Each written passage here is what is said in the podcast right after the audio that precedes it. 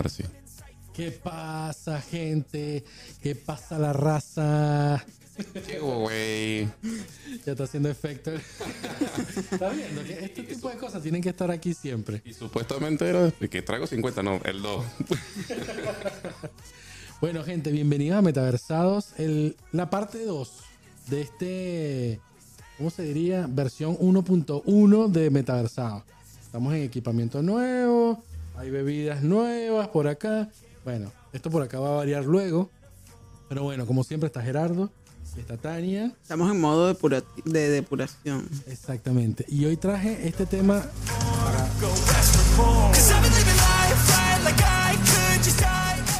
para mi amiga, la, la- la amante del K-pop. Mira. Ujú. Bueno, estamos súper contentos pues estamos patrocinados por... No, mentira, no estamos patrocinados, pero... Por absolutamente nadie de momento, pero usted, si tiene una bebida, nosotros la podemos venir y la probamos acá fácilmente y la mostramos en nuestro querido podcast www.metaversados.com. Y si no, de última, escanea el código QR que está apareciendo allí en la esquina inferior izquierda y ahí están todas nuestras redes sociales. actualizadísimo porque lo actualicé. Gracias la gerencia. Bueno, eh, episodio 2 de 2. La semana pasada, Guiño, guiño. Guiño, la semana pasada vinimos a estrenar el nuevo equipamiento de eh, Metaversados, que está muy lindo y está hermoso. Así que bueno, hoy estamos más relajados, la cosa salió bien, la grabación salió perfecta y hoy dijimos, bueno, nos relajamos con un traguito de gin tonic, porque hoy esta es la bebida del momento, como, eh, como ha dicho Gerardo. Me parece que en las redes sociales ya salieron un, un preámbulo de lo que estábamos haciendo Ujú. de grabación. Así que vayan a nuestras redes sociales también y denos cariño por ahí. Este, así como Gerardo trajo el tema del café, que nunca hicimos el, la degustación, nunca, no la hemos hecho, mejor dicho. No lo hemos hecho todavía. Pero eh, se adelantó la del gin tonic. Con un amigo en común, en común, comenzamos a probar esta bebida que se, se está haciendo popular en los centros nocturnos, centros de diversión. Creo que Este- con el alcohol pasa mucho con los tragos alcohólicos, que hay uno de moda. En algún momento fue la cerveza artesanal, Sí. ahora mismo creo que es el gin tonic. Además que se está produciendo mucho, mucha ginebra aquí en, en Argentina. Hay mucha gente que está produciendo su propia ginebra. Será por eso también, una cosa lleva a la otra. No sé. Este, lo cierto es que nos apegamos al- a lo que dice la gente, al gin tonic. Y como siempre, Gerardo nos lleva a la perfección. Dijimos, no, si esto lo vamos a probar, hay que probarlo en el podcast y con unas recomendaciones. Así que el señor que nos va a recomendar hoy el gin tonic es Gerardo.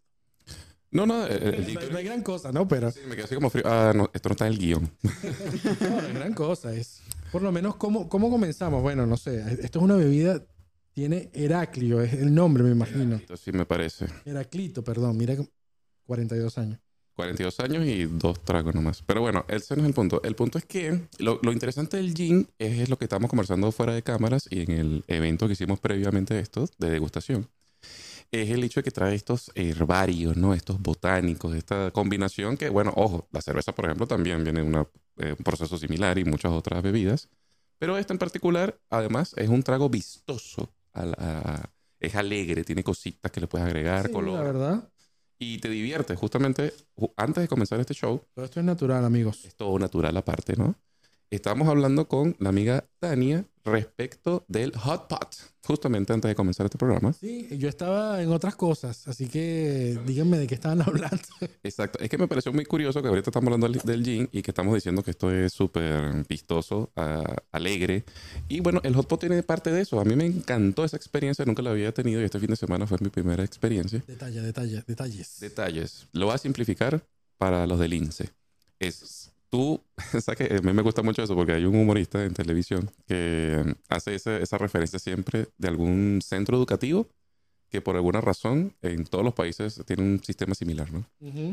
Bueno, entonces para los amigos del INSE, el, el Hot Pot es una experiencia que estoy seguro que mi amiga Tania la además, porque además Tania tuvo la- el acompañamiento de profesionales, de nativos en el proceso. Pero en mi experiencia simple es sopa, ¿verdad?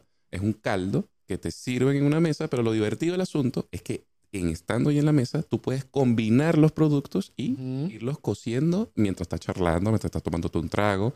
Y bueno, durante toda la experiencia de la cena, puedes ir combinando distintos ingredientes y se ve eso muy agradable. Además que el sitio donde fui, después damos los datos cuando nos paguen la- el patrocinio, eh, te permite levantarte y tiene como una especie así como de salad bar, donde le puedes ir agregando más cosas a tu, a tu experiencia. Eso me pareció genial. Pero ¿no te pareció en algún momento, o sea, hasta acá le puedo eh, seguir agregando o... Sí, sí, sí. Sabes que te- te- justamente Eso. en las conversaciones previas te comentaba que eh, le eché chile, por ejemplo, tiene unos Ah. chilitos. Y ahí la cagué. Sí, porque eso no son chilitos. No son chilitos para niños, no, no, no, no, no. Sí. Son para adultos. Pero bueno, esos sonidos no sé, no sé si eso es por ese. ¿Puedes probar otro, por favor? Ah, ahí me gusta más, porque ese. Muy bien, gracias. Gracias, gracias. Y ese. Pero sí, esa es mi explicación básica, pero estoy seguro que la amiga Tania nos puede dar un ampliar detalles. No, bueno, la- tampoco tengo tanta experiencia. Yo tuve la fortuna de trabajar con asiáticos, con chinos, y ellos les gusta mucho esto porque además van incluyendo lo que quieren. Y recuerdo haber ido a un sitio, le comentaba a Gerardo que queda en la Avenida Santa Fe, que era muy, eh, ¿cómo se dice? Interior de los chinos. O sea, que Ok. no es, por ejemplo, yo he ido a sitios de comida coreana, pero es Este no es comercial, digamos. Exactamente, no es comercial. Es cuando un chino quiere comer comida tradicional, va a esos sitios. Ok. Entonces tiene así como lo- la carne, este, los vegetales, todo así cortadito y tú vas agregando lo que quieres. Y yo pensaba que era como que tú agarras el caldo y tú te lo servías y a tu caldo era, le echabas lo que tú querías. No, no, no. Ujú. Todo lo echas en, el caldo. Ujú. Y de ahí es que tú vas agarrando. Tú sabes que este, este es un ejemplo muy niche, muy de Acarigua, estado portuguesa en Venezuela. Pero eso pasaba. Cuando yo comencé a comer perro calientes, Ujú. Ujú. cuando el perro caliente llegó a mi vida para quedarse para el resto de la vida, El La- pancho en el Argentina. pancho en Argentina, la versión del perro caliente de Acarigua no es el mismo que el de, el de Aragua, Ujú. tampoco es el mismo De Caracas. Que el de Caracas. Ok. El de Acarigua es el pan básico, salchicha mm, y lechuga. Lechuga como picada, como en tiritas muy, muy, muy finitos. Ujú. Y las tres salsas. Ese era el perro caliente básico, años finales de los 80, principios del 2000. No había llegado la papita frita o la papa pie al perro caliente. Entonces, ¿qué hacía el perro calientero, como se le dice en Venezuela? Tenían un carrito, eh, no sé si recuerdan, un carrito, pero con, tipo con bicicleta, que va empujando, no sé qué. Pues esa tecnología no la vi, pero bueno. Bueno, yo sí la vi. ¿Cómo venden aquí los churros? Como venden aquí los churros. Los churros en, Ah, en los barrios los venden Claro, así en una bicicleta, bicicleta, claro, y el En Mara- en Maracaibo. Lo cierto es que la salchicha se ponía a la cocción de la, de la, de la salchicha, el tipo le metía eh, aliños. Y uno de los ingredientes principales era el cilantro. Viste que el cilantro es casi que el 80% del sabor de las sopas. Sí. Bueno, cada cierto tiempo, yo siempre me preguntaba, ¿qué comía el perro calientero? No, porque te preguntas, ¿no? ¿Qué comía el perro? Bueno, Bueno, ojo, yo- si tú te haces esa pregunta, disculpa que te interrumpa, pero yo me hago otra un poquito más escatológica. Yo siempre me pregunto, el tipo está parado ahí 24 horas, ¿cuándo mea? bueno, el, No, creo que no queremos saber esa, esa si en. Venezuela, bueno, este, este perro calientero, yo un día fui a comer perro eh, al mediodía y yo decía, bueno, si todos estamos comiendo perros al mediodía, ¿qué come este tipo al mediodía? Bueno, el tipo, de tanto que hervía el agua de las salchichas, que eso prácticamente era, una, era un asopado, Un, claro, un caldo. era un caldo buenísimo que tú decías, asco, no me lo... Hasta que un día me dio a probar y yo, epa, ¿qué es esto, vale? Lo cierto es que nada, el tipo se comía el agua que para cualquier persona parecía asqueroso. Mm, Eso estaba hirviendo desde las 10 de la mañana. requete saborizado de la salchicha. Era una salsa. Yo decía, Dios mío, tráeme picantito. Me acuerdo que le poníamos con pancito. Así que yo comía de la sopa de la salchicha que se calentaba en los perros calientes. Me me acabas de acordar que está bien porque en ese proceso que está ahí el agua, está como pasteurizando eso, así que no, no, no No, hay lío. hermoso. Y por eso te digo, tú lo veías desde afuera y tú decías, este tipo se está comiendo, hermano. Ese tipo lo que se comía era un asopado, hermano, a las 2, 3 de la tarde. Así que bueno, no sé por qué llegué a este punto. Eh, lo cierto es que estamos, Ah, porque estamos estábamos hablando del hot pot. De hot pot, exactamente. claramente. Ojo, que hoy fui a comprar pequeños. Ujú. Tengo dos puntos con el tema de los pequeños. El primero, hoy me enteré que los están vendiendo dulces y menos dulces. Viste que el, el- el pequeño tiene un dulzor, Sí. ¿sí? ¿No? Mm, Bueno. No sé, lo que pasa es que Ajá, a ver, a ver. no, porque yo soy, se podría decir rata, pero en realidad soy muy de do it yourself. Ajá. Prefiero hacer los pequeños yo misma, las Está bien. empanadas yo Mira, me misma. estoy enterando, Mr. Tania, haces pequeños. Usted no sabe, amiga. Usted no sabe. No, no. es Tania Candy Díaz. Tengo muchos talentos con la harina. Con la harina. Ok. Bueno, este, bueno, res- eh, resulta que las personas como Sano, nuestros amigos de Como Sano, acá que venden productos venezolanos, Ujú. fui a abastecerme de queso venezolano y tequeños, queso, tequeños, malta, que es lo que va. Por lo único que yo voy a Capital. Lo- La pirámide alimentaria, los alimentos básicos. No voy más a Capital, so- solamente voy a eso. Lo cierto es que la chica que nos atendió nos dijo, ¿les gusta el tequeño dulce o menos dulce? Y y yo me quedé, "Hmm, primera vez que me hacen esa pregunta. Entonces ella nos dijo, no. Lo que pasa es que el tequeño, ojo, esto lo dijo la chica de Como Sano, primera vez que lo escucho en mi vida. Ok. Este, el tequeño maracucho es más dulzón. uy, no se metan con eso porque no, no estoy de acuerdo. Pero bueno. Bueno, y el tequeño caraqueño es menos dulzón. Eso es una teoría que acabo de conocer. Yo también necesitamos consultar a nuestros amigos maracuchos, que Exactamente. muchos. Acá hay uno, acá hay uno. Ah, que me parece raro eso. Además que ya de por sí es medio insultante el asunto de que somos más dulzones en Maracaibo. Está raro. Eso pasa más en otros lugares. Pero eh, está para investigar. No sé si me parece un tema de, de- de- de mercadeo eso. Y puede ser. Lo cierto es que, nada, para mí el, el tequeño tiene un dulzón. De hecho, voy con pruebas fehacientes. Lourdes Bakery, que está pronto a venir. Urdes Bakery. Por cierto, el eco me cuesta mucho más, era más fácil en la otra, pero bueno. Este Lourdes Bakery lo hace medio dulzón. Ah, Yo nunca le he echado azúcar a mis pequeños. Mm. Mm, Bueno, eso es como las empanadas. Viste que la- Eso, eso, hay gente que le echa azúcar a las empanadas, aunque yo pongo tengo azúcar. entendido Pero eso tiene un, un chiste físico, pero adelante, capaz que lo vas a decir. que es para que queden doraditas Tal cual, cuando se fríen. Ujú. Que a mí en lo particular no me gusta mucho, pero bueno. Mis empanadas, que no sé por qué nunca has comido mis empanadas, me parece. No, nunca. Chamo, yo no te he visto nunca cocinando, así que no sé qué estás hablando.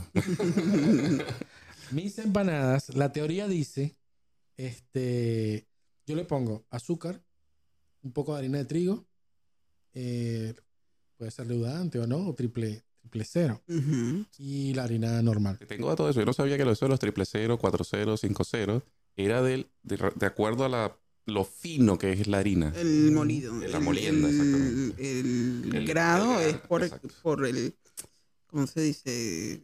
La rugosidad que tiene el, el molino. Y hay un tema, mientras más fino esté molido esa harina, ahora hay un tema, esto es un tema para los muchachos, viste que metaversados, somos metaversados, tenemos un poco de todo. Cuidado con la salud, porque precisamente mientras más fino sea ese grano, más se queda adherido en el intestino y eso es lo que causa después problemas en el futuro, temas de salud. Así que ojo con los que cocinan. Igual el, mismo tema del azúcar, mientras más refinado. Mm. Ah, claro, lo que pasa es que el proceso de refinación es con productos químicos que es para blanquearla. En este caso, la finura es eso, como dice Tania, es como lo va moliendo más, más, más, más, más fino. Ese es el chiste. Mm, mira vos. Entonces, bueno, tema número uno para el chat, para la gente que nos sigue. ¿El pequeño es dulce o menos dulce? Por, por- no puedo decir un pequeño salado. Que ojo, ahí voy también. Hasta hace un par de días, en esta casa, en el búnker, se hacían los pequeños en la aeradora. ¿Cómo era? Air Freidora de fryer. aire. Y llegamos a la conclusión de que los pequeños no pueden ir ahí. Ah, Tengo un amigo que una vez tuvimos una conversación sobre la freidora de aire y me dijo que había dos cosas que no pueden hacerse ahí. Los pequeños y las empanadas. ok. Exactamente. Coincido con tu amigo. Mm. Llegamos a la conclusión. Nuestro amigo San Barreto, by the way. Ah, y tiene razón, como siempre. Qué raro, Carlos Barreto. es, es cierto, porque, a ver, primero, le quita el dulzor. Ok. Es completamente. Es como un pancito salado con queso. Y no es frito. Y ahí no hay, no hay alegría. Tiene gracia, claro. Entonces, nada, los pequeños que compramos hoy se comieron fritos en esa casa. En Voy esta hacer- Voy a casa. hacer una confesión de parte. Yo he llegado al punto de hornear los pequeños. O sea, no air fryer, no frito, en el medio, horneado. Y Y sí, no tiene el guaguancó, pero ojo, muchachos, la salud, gente, que cuida la salud. está bien. A ver, el air fryer. se- Bueno, Debo decir que el air fryer se compró acá por moda. Porque mi Ah, ¿vos vecino. tienes uno? ¿Cómo? ¿Tienes uno? Allá está, míralo. Ah, ok, no lo había visto, man. Hemos comido ¿Pequeños pequeños- ahí? de- los de eh, no pasa que eh, Lourdes Bakery Ok, tiene un tiene procedimiento. un de- procedimiento que usa mitad air fryer mitad Secreto, la secreta. sí, está arruinando la, La marca. sorpresa. Sí, que por cierto, que los vecinos dicen que, que, que cómo es posible que, que mi mamá se fue, aquí no se come pequeño como se comía antes, que hay que comprarlo, que hay que pagar. Y ahí está mi otro punto. El pequeño fue, está tan posicionado en Argentina, no sé si en el resto de los países, pero viste que acá en Argentina llegó para quedarse. Te iba a decir un- una cosa de eso justamente. Iba caminando por Once en estos días y me sorprendió que ya los lugares donde te venden empanadas te venden el pequeño individual 150 pesos a día de hoy que estamos grabando este video. Mira, están en el cine. Ya los he visto en un par de menús de restaurantes de comida rápida, no sé, tipo hamburguesas, qué sé yo, también te tira. Que digo, la porción de cuatro pequeños para mí es insuficiente. Ok. Me parece que el ratio perfecto es seis pequeños. Seis. Me gusta, me gusta ese número. Bueno, yo me acuerdo que cuando empezaron a venderse en Venezuela, así comercialmente, yo no sé si eran siete. Ah, no me acuerdo. Es que recuerdo que los vendían era en el cine. En el cine. Bueno, acá están, también están en el cine. Que por cierto, hay una marca que se posicionó mucho y los precios se fueron al cielo. Uy, arroba. Nadie. Para Bueno, sorpresa de nadie. Lo cierto es que estoy, los que estoy comiendo, este, es- hay un- una muy buena promoción, porque cre- creo que compramos 24 pequeños por 2 mil pesos. Está bien. Bastante bien. Sí, sí. Este, Como 12 por mil. sí, está bien, está bien. Este, mm, ¿y qué era lo otro del pequeño? Ya se me olvidó. No sé si había otra cosa más que decir del pequeño, pero eh, tengo una, una anécdota que se me acaba de ocurrir. Dale, antes que se te Mira. vaya. Este, a mí me parece, viste que nosotros como venezolanos, en este tema de la migración, intentamos poner la arepa como bandera, ¿no? Pero a mí me parece que el, el pequeño No, pasó colado. Pero ¿tú sabes Exactamente. por qué? Porque la arepa tiene esa disyuntiva, ese- eso es como la zona de reclamación allá en Venezuela. El tema que si es colombiana, que si es Venezuela. Entonces, como está como en ese debate y el pequeño no pasa por ahí, El pequeño, No, lo que pasa es que también, por ejemplo, acá en Argentina, no sé en los demás países, pero por lo menos acá en Argentina, cuando el argentino piensa en relleno, piensa en milanesa o en patty. ujú, Ok. Se queda hasta ahí. O sea, como que es un poquito limitado. Cerrado, sí, es verdad. En cambio, nosotros son posibilidades ilimitadas. Pues, Bueno, y para cerrar el tema del pequeño, los, eh, bueno, esta misma chica que me dijo lo de la teoría, este, me dice que venden más pequeños a venezolanos que a argentinos. mm, De hecho, la persona que estaba delante de mí era un local Mm. y se llevó 36 pequeños. Lo que quiere decir que o llegamos bastante o estamos pasando de gorditos últimamente los venezolanos. Yo creo que estamos pasados de gordito. Tanto así que te tengo un dato. Pasaron ahora en, no sé si es un local aquí en Argentina o en Venezuela, porque viste que, no sé, Venezuela ahí está en un multiverso que no entiendo.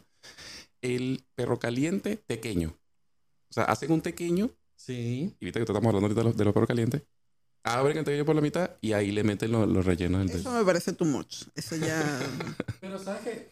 Viste que tenemos todavía el grupo, nosotros trabajamos con muchos maracuchos serios, serios. Mucho serio debe tener una protuberancia aquí en la parte de adelante y de hablar así muy Esos son fitness, pero son maracuchos, mira. en la sangre. Sí.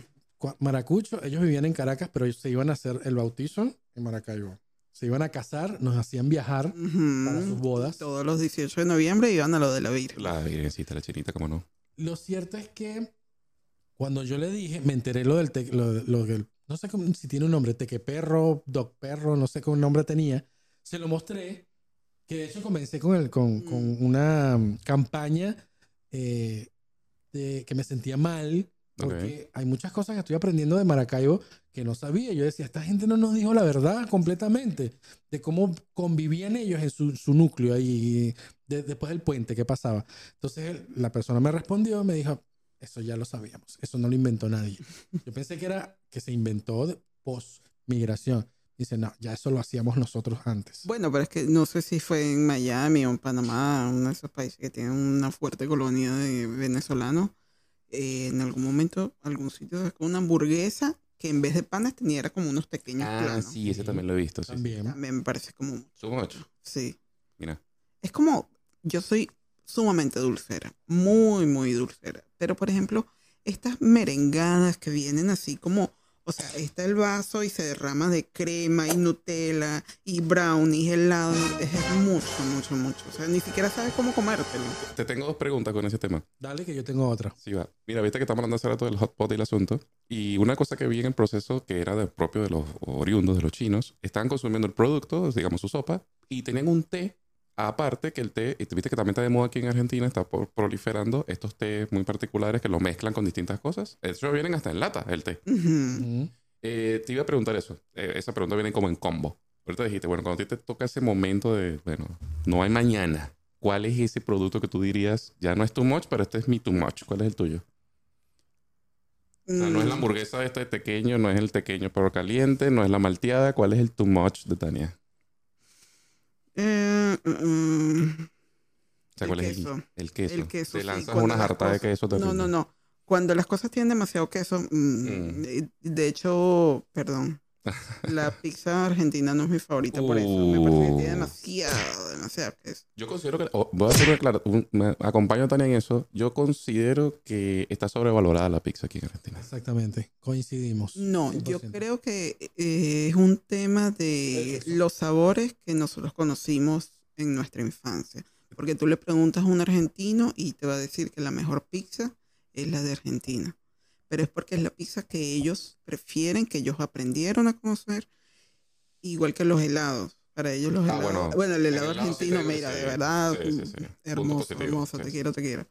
Pero, por ejemplo, la pizza italiana, que es de donde es original la pizza, es muy distinta a la argentina. Y a los argentinos no les gusta, les parece que es mala. Y para mi gusto, yo no la he comido, no he ido a Italia, pero la pizza que yo veo en internet de pizza italiana es lo que a mí me gustaría. Provocativa. Me parece provocativo. Coincido, coincido. Nosotros estamos, am- como sabemos, americanizados y sabemos que la colonia italiana se fue a Nueva York en un momento importante también de- del, del tiempo del mundo. Y en Nueva York fue que salió la... Nada, le, le tiraron sus 2 más 2 y salió la Mm. pizza norteamericana, que es la que nosotros conocemos. Y es que te iba a dar un ejemplo para que hagan un ejercicio. Los seguidores de Metaversados vayan a la avenida Corrientes y se van a encontrar con este fenómeno. Hay una famosa pizzería que se llama Guerrín, ¿verdad? Esta fui, yo fui este viernes cuando conocí lo del Hot Pot. Filas, por lo menos seis cuadras de Mm. fila. Y enfrente hay una nueva compañía que se llama S Barro. No sé si se pronuncia S Barro o S Barro, no sé, están- Barro, seguramente. probablemente. Es pizza de New York. Eh, también tiene su, está empezando a, a tomar su volumen. No era de seis cuadras, era de dos cuadras la fila. Pero ahí es donde podemos tener el contraste perfecto. Y que la gente decida. Después nos dejan en los comentarios cuál es la mejor pizza. ¿Cómo era esta pizza o esta cadena que había en Venezuela que te daban un poco de manteca? La Uh. mantequilla hermosa que se te iba directo a las arterias, pero sabía riquísimo, Papa John's. Papa John's. Para mí, o sea, el recuerdo en mi corazón de una buena pizza era la de Papa John's. Mm. Súper industrializada. Pero es Ujú. que, por ejemplo, lo que te digo, los sabores que uno conoce, a los que estás acostumbrado, el arroz chino que venden aquí, ¿a ti te gusta? No, No jamás. te gusta porque no es el sabor que tú conoces. Pero ese no es arroz chino. Ese es arroz chino preparado por gente en Venezuela con sabores de Venezuela. De hecho, tenía una pregunta con eso, porque aquí eh, generalmente en la mayoría de las sociedades, el chino es una persona que de negocio. Y como nosotros insertamos el pequeño acá, me parece muy raro que no hayan insertado el arroz chino como nosotros lo hacíamos allá. ¿Por qué será? Porque allá también habían chinos, o sea, digamos, en Venezuela también habían chinos, chinos, chinos que hacían arroz chino. Y aquí también hay chinos, chinos. Y aquí me parece que la colonia china es mucho más grande de la que había en Venezuela. Definitivamente.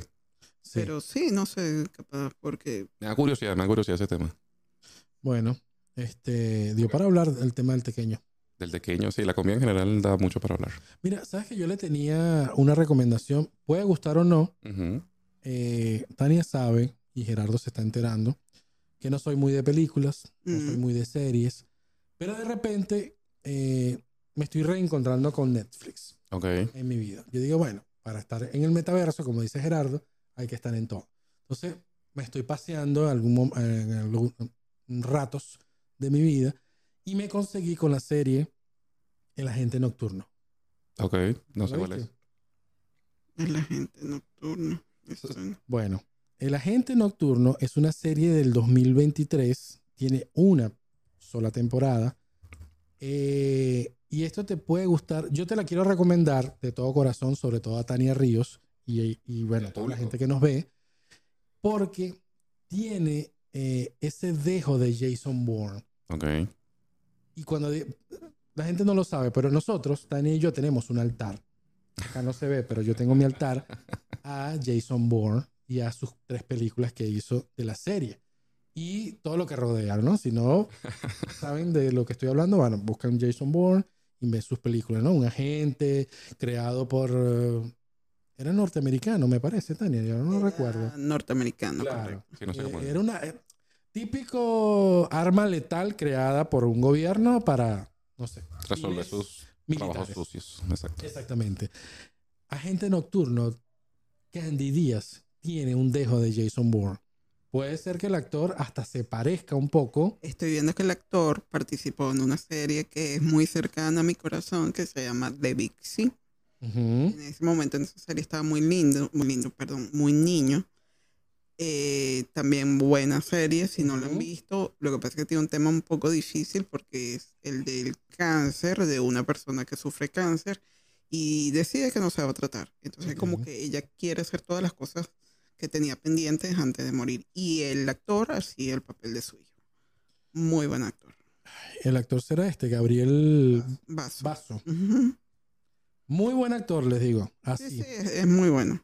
Eh, yo espero que tenga una segunda temporada. Creo que tiene ocho episodios, me parece. Eh, 12, creo. 12, perdón. No, 8 es otra serie que les quería comentar. Así que bueno, esta serie, Tania, básicamente te la estoy recomendando a ti en frente de todo el mundo de Metaversado, Gerardo también. Voy a pillarlo, voy a pillarlo, a ver qué tal. En algún momento de tu vida, amigo, si puedes ver series. Man. Pero bueno, lo intentaremos, lo intentaremos. Bueno, me encontré con esta. Y no, me parece que la otra serie ya, ya la hablamos en este podcast, que era la serie de Edgar Ramírez. Lo hablamos ya, así que esa no la voy a recomendar. Así que... Pero la viste, ¿te gustó? La de Edgar, claro, claro que sí, me encantó. Edgar Cabello. Yo, yo creo que tengo que hacerlo como un exorcismo a mi Netflix, porque viste que se recomienda el algoritmo tal cual, va viendo las cosas que a ti te gustan y te sigue recomendando de ese estilo. Pero hay una cosa que uno puede hacer en Netflix que es como borrar el histórico y como Ujú. comenzar de cero y que te comience a recomendar cosas nuevas. Porque me sigue recomendando cosas que, no sé, bueno, viste, tengo- Yo quisiera que, y lo de- descubrí que Prime Video lo tiene en la computadora, en la web. No Ok. sé si lo tiene en la aplicación. Pero yo quisiera que el- el- las aplicaciones tuvieran una opción de no me sigas mostrando esto. Ok. O sea, yo no quiero ver esto. Porque a mí me recomiendo cosas que yo no he visto, pero sé que no quiero ver. Y me las sigue mostrando. No, o sea, afuera. Muéstrame otras cosas. ¿Sabes qué? Este, escuché de gente en el colectivo, Ujú. casualmente, hablando de esto, quejándose del algoritmo de Netflix específicamente. A dos personas random en un colectivo y de repente, no sé, otro día lo mismo. Que no les gusta la forma como muestra Netflix eh, las recomendaciones, porque eh, es como que parece que no toma, como que no te descubre, la inteligencia artificial no llega a tu perfil al 100%. Doy un ejemplo, Spotify llega a mí 200%, ya me pone listas específicas de lo que me gusta a mí exactamente. Ok. Y me parece que eso es lo que puedes estar buscando tú Sí, con, sí, con este tipo de plataforma. Y, exactamente. tam- y si no es, no es tan inteligente, podría ser configurable.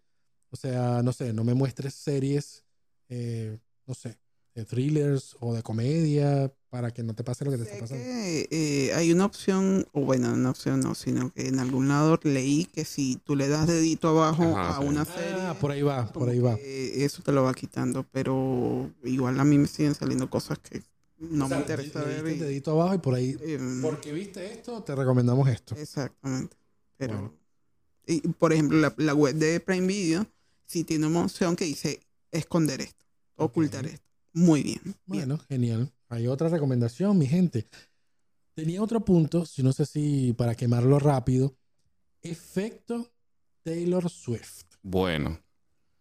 Yo no me meto mucho en ese tema porque yo no soy fan de nada, pero te lo dejo a ti para que disfrutes. No hay mucho, o sea, quería conversarlo porque no invest, viste que nada, si quieres saber algo, búscalo en internet y ya, pero quería conversarlo en el podcast porque debo decir como Gerardo que de Taylor Swift, o sea, cero ganas de escuchar algo.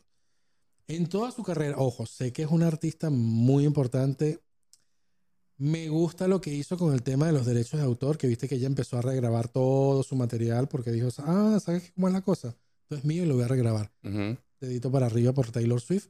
Este, pero son de esos shows. A mí me parece un artista muy pensaba que era un artista para norteamericanos, norteamericana para norteamericana. Pensaba.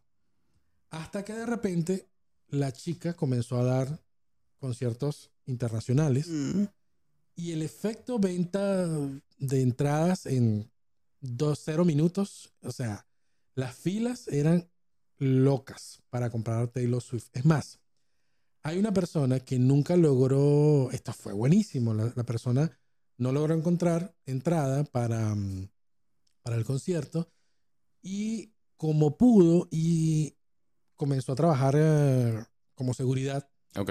encontró trabajo, logró encontrar en un empleo como seguridad en el evento de Taylor Swift. Y el niño estaba detrás del... de- del La muerte para un debajo, fanático. estaba debajo del escenario mirando al público, haciendo su trabajo.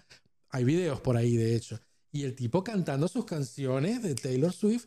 Y yo cuando vi la cara, vi ese momento, yo dije, ya va. Bueno, estaba errado, en, en- en mi opinión, con, con esta artista. Y me parece que, no sé, es más de lo que pensaba. No, Taylor Swift eh, me parece que está en o sea, el mismo nivel Madonna, Lady Gaga, Adele, Taylor Swift. Ok. O sea, como la... Que no sabía que Adele no da, esa sí no daba eh, conciertos internacionales. No, Adele muy poco, la verdad. es No le que gusta, creo de que hecho lo sí, dice. Sí, Pero no, Taylor Swift, lo- o sea, el fenómeno de Taylor Swift, a mí, no es que no me gusta su música, eh, me pasa por arriba, pero bien, bien por ella. Pues, y sé que es una creadora increíble y, y ha hecho todo lo que le ha dado la gana y, y llegó, llevó el country a otro nivel y ya es como una fusión ya más country pop y como que le ha dado otro aire a ese género. Ujú. Pero sí, la tipa es tremenda, es tremenda, es muy jovencita todavía, creo que tiene como 28 años y ha hecho muchísimas cosas. Eso de regrabar su música porque le querían limitar sus derechos, o sea, es mi música, déjame, a mí no me importa, yo lo hago de nuevo, por aquí. Eh, Ahí le comencé a respetar, ¿eh? Cuando empezó a, a luchar por su, por su música. Bueno, y para que veas lo, el, el impacto que ya tiene en Estados Unidos, el monopolio de la venta de entradas la tiene Ticketmaster. Que es Ok. un temazo. Es un temazo. ¿Qué pasa también con Ticketmaster? Ellos tienen contratos con los venues, con estadios, con sí. arenas, cosas así. Entonces, si tú vas a dar un concierto en una arena, solamente puedes vender tus entradas con. Ticketmaster, exactamente. Y ellos tienen un sistema terrible, terrible, que es eh, precio dinámico, dynamic pricing, que es, depende de la demanda que tenga la entrada, ajustan el precio. Algo así como los boletos aéreos, una cosa así. Que depende de la fecha, la del día. Exactamente, pero son precios estratosféricos, o sea que si 12 mil pesos una entrada, perdón, 12 mil dólares una entrada, Uh, que no, el precio base eran 50 dólares. Y cuando ella empezó esta gira, que empiezan a venderse las entradas, la gente empieza a quejarse, porque mira, o sea, me estás vendiendo una entrada en 30 mil dólares. Y también, ¿qué hace Ticketmaster? Ellos van soltando las entradas así como en gota. Claro, hay pocas entradas, mucha demanda, aumenta el precio. La gente quiere ir a ese Qué concierto, el que vale. tiene plata va y la compra. Se colapsó, se colapsaron los servidores, la gente no podía comprar al precio que fuera. Total que llegó un momento que Ticketmaster tuvo que detener la venta para poder revivir los servidores. O sea, fue tanto el escándalo que Ticketmaster fue citado al Congreso de los Estados Unidos para hablar sobre este tema, o sea, para y pues, están investigando el tema, porque es, precios abusivos, precios usureros. Taylor Swift puso el grito en el cielo, como es posible? Mi gente quiere comprar las entradas, ¿por qué no los están dejando? Sabes que yo compré, Tania sabe, yo amo los Red Hot Chili Peppers. Ajá, se vienen. Noviembre, ya compré la entrada. Y eh, en el momento del, del auge, del- de, la venta y todo lo demás, en las redes sociales se veía mucho norteamericano que viene a ver los Red Hot Chili Peppers en Argentina. Porque La diferencia cambiaría. Sale más barato viajar, tirarse un viaje turista y comprar una entrada acá en 100 dólares, a diferencia de una de el mismo show en 500, 600 dólares en Estados Unidos. Vi muchos comentarios en Twitter de gente diciendo lo mismo, que iban a venir a ver a Taylor Swift a Latinoamérica porque no pudieron comprar en, esta, comprar entradas en Estados Unidos o porque eran excesivamente caras, y entonces no, no les daba. Y era más barato venir a Brasil, Argentina, no sé, no sé, creo que no, mentira, Chile no va. Era más fácil venir a Brasil o Argentina, más barato, que comprarlas allá. De hecho, mucha gente viene a Argentina de otros países a ver el concierto de Taylor Swift, porque además el concierto de ella como que tiene cierta estructura muy grande, necesita cierta infraestructura del, del estadio donde esté y creo que ella tiene como ciertas exigencias. No Hubo exigencias, un tema, hubo un tema que ella dijo, no, no voy a este, creo que a Perú, sí, a Perú, Colombia y no sé qué otro porque país. dijo, no, no cumple con los requerimientos mínimos. Pero no son los requerimientos de que, ay, no, yo necesito agua mineral, es bien. No, no, no. no. O sea, yo necesito Seguridad. requerimientos de seguridad, de transporte, de infraestructura. El estadio tiene que tener ciertas condiciones técnicas. Y de Latinoamérica, solamente Brasil y Argentina lo, lo cubrían. Bueno, Pero sí, lo- el fenómeno, el fenómeno Taylor Swift es gigante. Mira, ¿qué pasa? Primero, el tema del country. Ujú. Eh, por ahí es un género que no, que no sigo muchísimo, no soy parte de su público. Y segundo, y esto es bien misógeno de mi parte, lo siento, Uh. pero, pero Uf. y no lo voy a decir de mala manera, pero como no es tan exótica como otras, eh, no es una J-Lo, que no está mal, no estoy diciendo que... Es una belleza hegemónica, es- digamos. Exactamente. Entonces, por ahí es lo que me vendieron a mí. No, no lo estoy diciendo porque nace de mí, sino que a mí me vendieron de que las actrices, no sé, Beyoncé, tiene que ser totalmente una, una diosa del Olimpo y todo lo demás. Y después viene el tema de cantar. Mm. Igual el tema de J-Lo. Eso ya, ya pasó. Entonces, por ahí yo me quedé con esa idea de mirar a Taylor Swift, que también pasa con ay, esta otra artista que es de Inglaterra, eh, uh, parecida a Taylor Swift.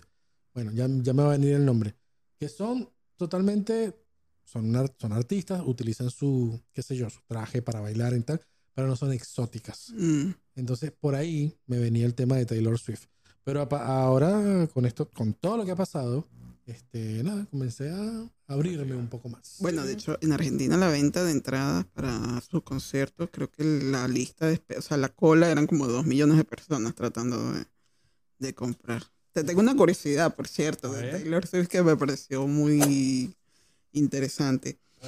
Eh, la gira que ella está haciendo en Estados Unidos, es una gira que la está llevando a muchas ciudades, de, de las ciudades más grandes, y en paralelo a su gira se estaba haciendo las series finales de la NBA. Ok. Entonces empezaron a hablar de la maldición de Taylor Swift, porque ciudad donde ella se iba presentando Perdí el equipo local. perdía el equipo local. Y entonces cuando llegue la final de la NBA era Denver versus Miami, Miami. ¿no? Ujú. Y ella no se iba a presentar en Miami, pero en Denver sí se iba a presentar en el futuro. Entonces estaban con la broma de que si, si iba a ganar Denver, si iba a ganar Miami. No, al final ganó Denver. Qué loquito eso. Rompió la maldición. Dua Lipa decía, viste que también se burlaban de ella porque ni siquiera sabía moverse Mm, o bailarse de manera exótica.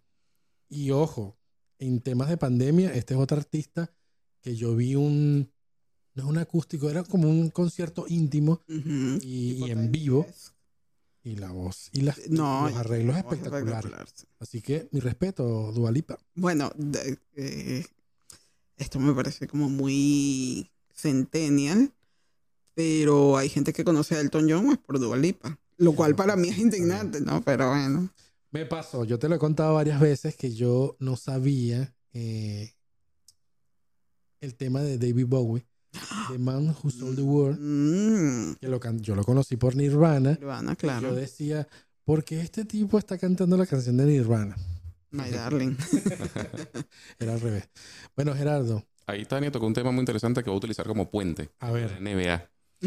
Mira, viste que estamos hablando de este tema de los conciertos, del consumo del contenido y, a- y respetando las diferencias, se entiende que obviamente ir a un concierto es un espectáculo acústicamente y visualmente distinto.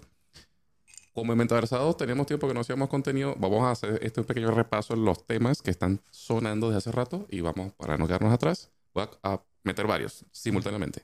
NBA. NBA ah, está impulsando su espectáculo a otro nivel, que es con el de la presencia, la telepresencia para los espectadores en el juego. De tal manera que utilizan inteligencia artificial para que tú te sientas como que estás en el escenario, en la cancha de juego, Ok. eh, eh, como si tú eras la primera filita que son los asientos más costosos de- de- del asunto, ¿no?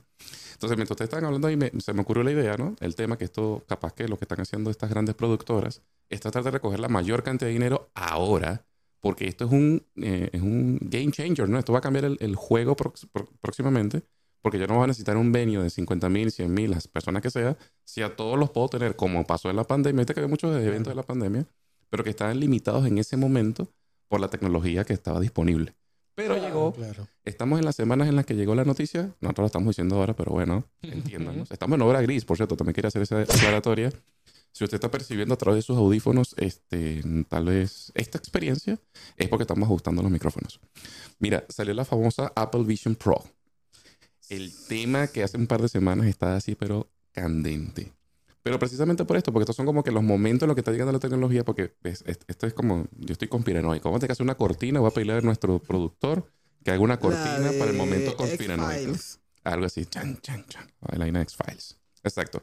Porque claro, nosotros como consumidores, por lo menos a ti te gusta el tema de Red Chili Peppers, no sé cuánto te costó la entrada, pero suponte que te- a ti te den la opción en esta página y con el...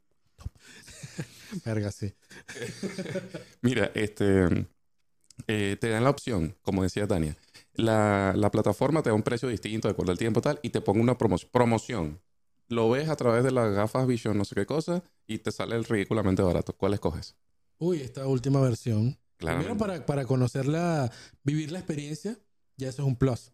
Viste que la- las gafas estas van a traer la capacidad, o sea, digamos que van a tratar de abstraer la presencia de la gafa misma, de la de- de- que tú no sientas que la tienes colocada y, digamos, todo tu entorno va a estar con realidad aumentada. Imagínate estar ahí en un concierto con la calidad de sonido de Apple, que Ujú. seguramente irá aumentando, se unirá con alguna firma para hacerlo muy especial. Lo mismo que estás viendo visualmente.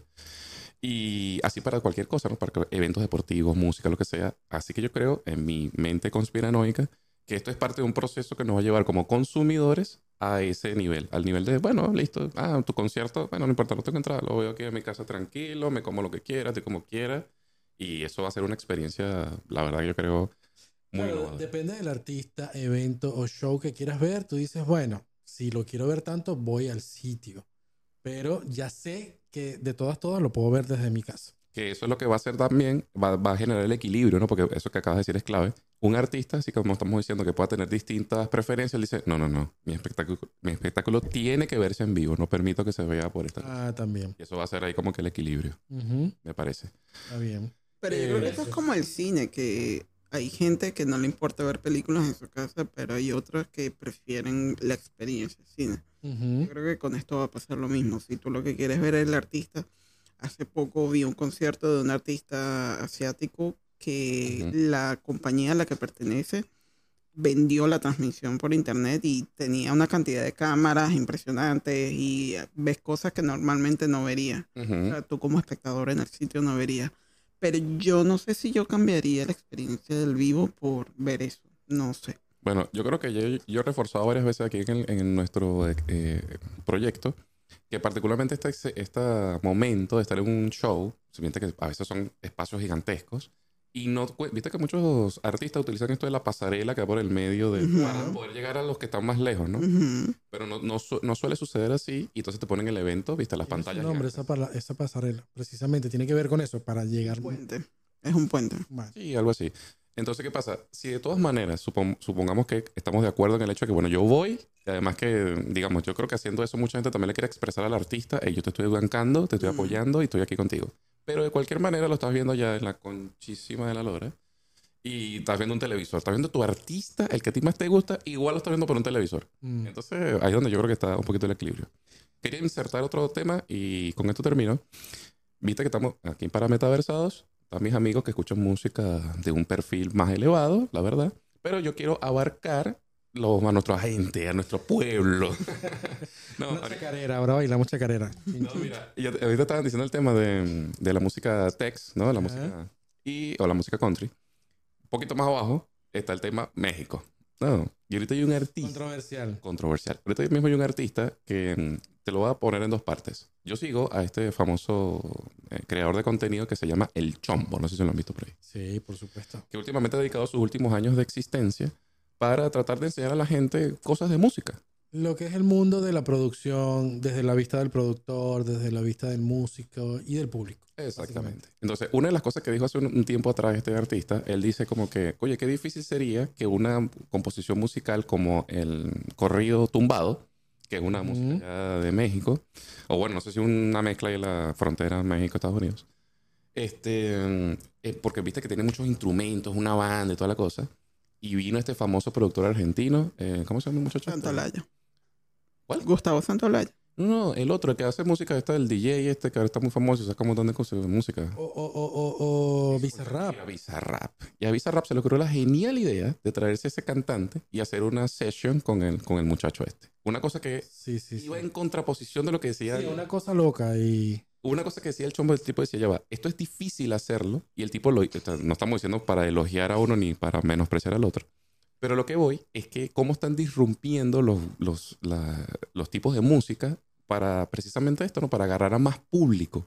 Porque yo jamás me hubiera enterado de esa música porque la verdad nunca la había escuchado si no hubiese sido a través de este puente que se hizo con este artista. Entonces, quería abarcar ese tema de, de cómo estos nuevos géneros están, si- siguen alimentando la industria y nos dan la oportunidad de, de seguir comprando entradas y gastando plata en esto. Eso está bueno.